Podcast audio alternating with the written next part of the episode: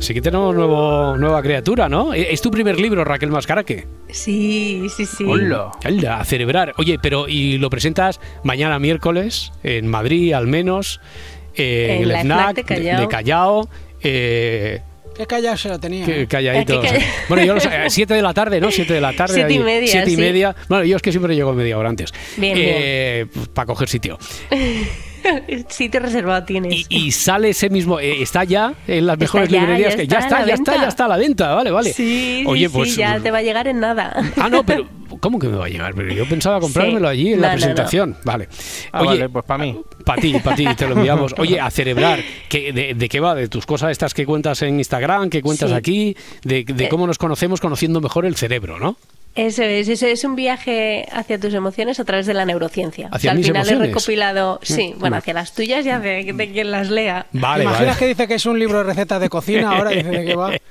¿Te imaginas? Hombre, Yo creo que, a- que a nadie le ha sorprendido que vaya del cerebro, ¿eh? O Claro, sea, claro, claro. Hombre, lo que pasa es que hay muchas. eh, hay, por ejemplo, conozco, eh, tengo una amiga neurocientífica que publica libros que tienen que ver con el cerebro y alguno tiene que ver con cómo influye la alimentación en nuestro cerebro, ¿no? Que, Sí. Quiero decir, Eh, otro, cómo influye el deporte, tal. Es cierto, y eh, son muy específicos y esto tiene que ver con la lectura que hacemos de diferentes cosas en las que estamos enredados aquí con en las la, emociones, en la vida, claro, o sea, las al final, emociones y pues todo ¿qué, eso. qué le pasa Mm. a tu cerebro cuando te rompen el corazón o cuando tenemos miedo? Mm. Habla un poco también de la neurobiología, de, de la emoción, o sea, ¿qué le pasa al cerebro cuando sentimos? Ya. Pues miedo, vergüenza, culpa, alegría, amor, están ahí todas las emociones. Muy bien, a celebrar en las mejores librerías, firma Raquel Me Mascaraque. encanta el juego de palabras. Es que no, no me recupero, ¿eh? De, Que ya- de a celebrar. Eh, es que me gusta mucho. Ya sé que siempre lo utiliza, pero es que me, me Pero puesto, puesto ahí en el título de un libro, así llama Es más como, la atención. Ya- ya- ahí lo tienes, Claro. en tu Claro. cara. es como la que- oficialidad ya del juego. de- Toma, pum, ahí.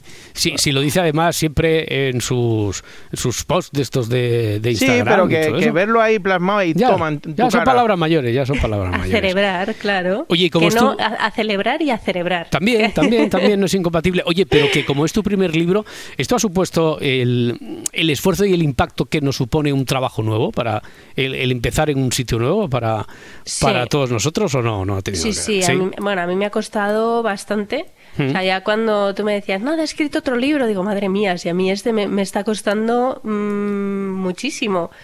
Y ha sido, ha sido un reto para mí. Porque aparte, Ya. como ha sido también divulgación, han sido muchísimas horas de, de investigación, de recopilar todos los datos y de salir de la zona de confort, de enfrentarme a los miedos. Así que sí, sí, ha sido, ha sido todo un viaje. Esto de salir de la zona de confort también le gusta mucho. Le, jue- le Sí. gusta a, a Edgarita le gusta eh, los juegos de palabras y lo de salir de la gusta, zona de confort. me gustan más los juegos de palabras Me que gusta los de eso. la zona de confort. Oye, eh, no, no sé, eh, ¿tú has estado en muchos trabajos, mm, Raquel, o no? Pues he cambiado, bueno, he cambiado no mucho, pero sí en tres o cuatro. Luego es que sí me tiro unos añitos en cada uno. Ya, ya, ya. Es que como hoy precisamente el tema que Sí. nos proponías y coincidiendo con lo de tu libro, no sabía si, si era solo eso, una mera coincidencia, y por eso te preguntaba si lo de publicar, eh, el afrontar el reto editorial, eso es parecido a lo que has vivido en otros en otros momentos, porque esto lo has compaginado con lo que estabas haciendo Sí, y con sí, esto de la radio.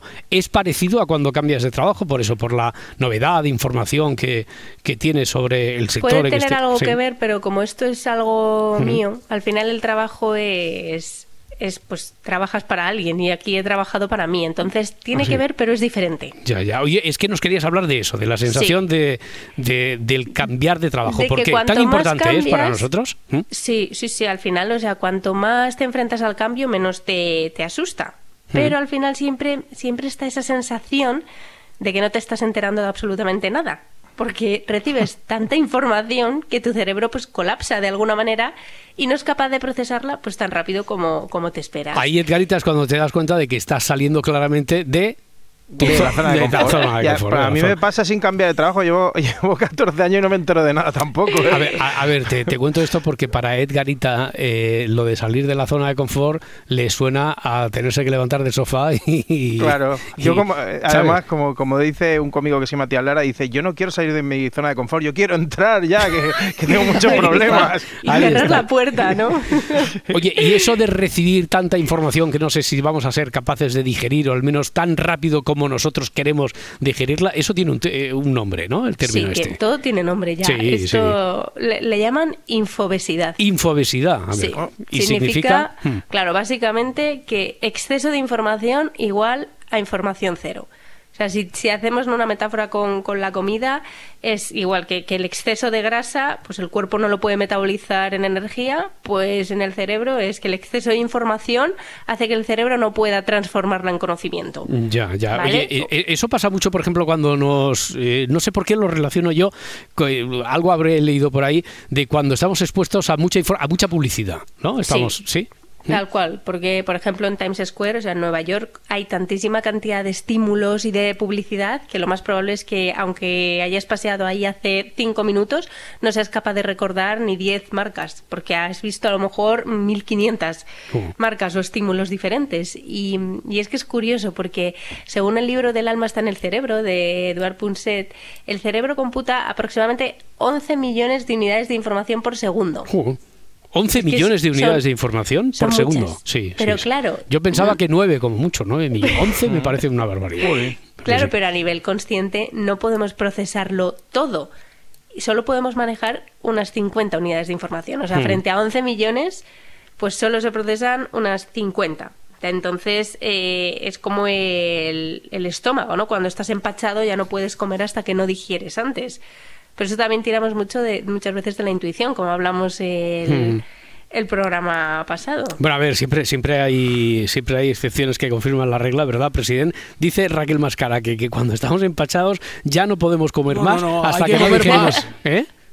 Hay que comer más Siempre- rápidamente. Siempre hay un hueco para el postre, ¿no? Siempre hay. eh, el, hombre, la teoría conocida de los dos estómagos, ¿no? El Sí, estómago otra cosa para- es que comas más, otra cosa es que lo digieras. ¿eh? Ya, ya, ya. ya. Bueno, el digerir está sobrevalorado, ¿eh? También Oye, te lo ¿y, digo. y- y qué se puede hacer para, para digerir, para intentar afrontarlo, al menos para no empacharnos, para afrontar esos primeros días de info, infobesidad, de exceso de, infobesidad. información? Hmm. Pues a ver, depende un poco del tipo de trabajo y también de la capacidad de adaptación que, que tengas. Pero hay expertos que dicen que, que hasta que llegas a adaptarte bien, bien, bien a un trabajo, pasan unos seis meses. ¿Vale? Esto no quiere decir que no vayas a funcionar bien antes, ¿Para qué las pero prisas? más o menos. claro. Seis meses, seis meses hasta que te adaptas. Hasta que tú ya eh, lo haces tuyo. Hmm. sabes totalmente y te desenvuelves como tal, sí, más o menos unas 16 semanas para coger soltura. Ya. Así que, o sea, lo primero que hay que hacer es, es ser realista. O sea, la gestión de expectativas yo creo que en esto es clave. O sea, si, si es un trabajo nuevo, pues no vas a conseguir la soltura de alguien que lleva cinco años en cinco minutos. Entonces, hay que currar, pero hay que reducir las expectativas para no frustrarte cuando te quedes con la mitad de la información que te estás contando el primer día. Ujú. ¿A- ¿Alguna clave más? Por ejemplo, es, no sé, imagino que hay muchas minucias, eh, eh, lo que diríamos lo, lo específico del día a día. Mejor primero quedarse, imagino, con una idea muy general, ¿no? De Sí. aquello en lo que va a consistir nuestro, Sí, sí. nuestro trabajo. Claro, entender qué herramientas utilizan, con quién vas a trabajar, los nombres ¿no? de, de cada persona, qué hace cada, cada uno, aprender la terminología de- del trabajo, porque en cada trabajo se habla de, de una manera diferente. O sea, es un poco ver la foto grande Sí. y luego ir entrando en detalle poco a poco. Lo peor, lo peor que eh, has dicho para mí es lo de aprenderte el nombre de todas las personas. Sí. O sea, esto a mí eh, ¿Ves cómo tarda seis meses? Seis meses me parece un poco. Seis meses me, me parece un poco. Oye, entonces hay que ser, hay que ser paci- paciente y también constante. Para, Sí. Hmm.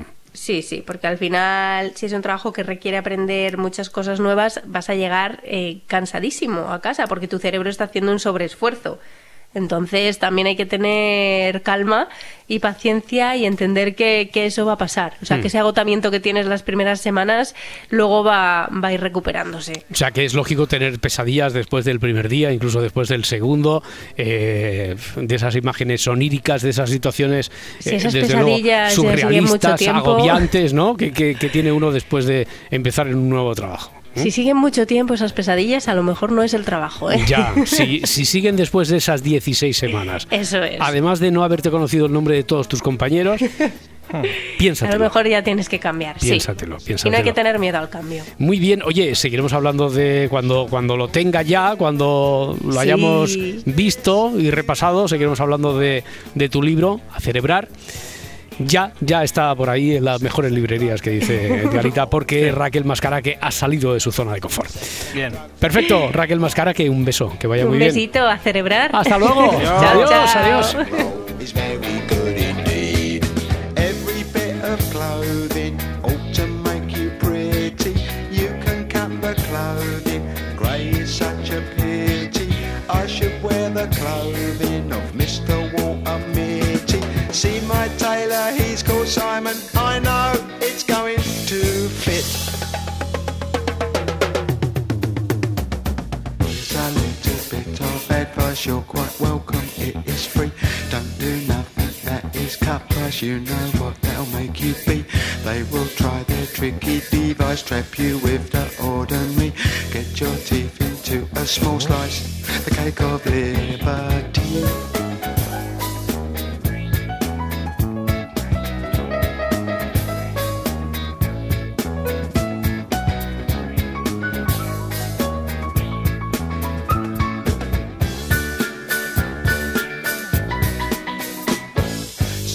Drugs and rock and roll. Sex and drugs and rock and roll.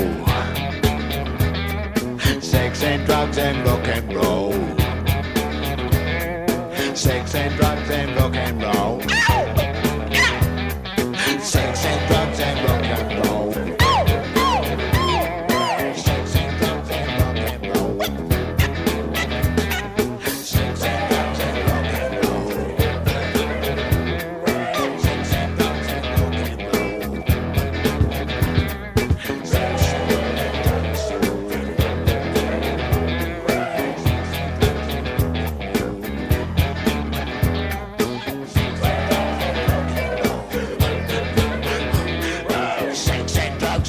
Si amanece, nos vamos. Cadena Ser.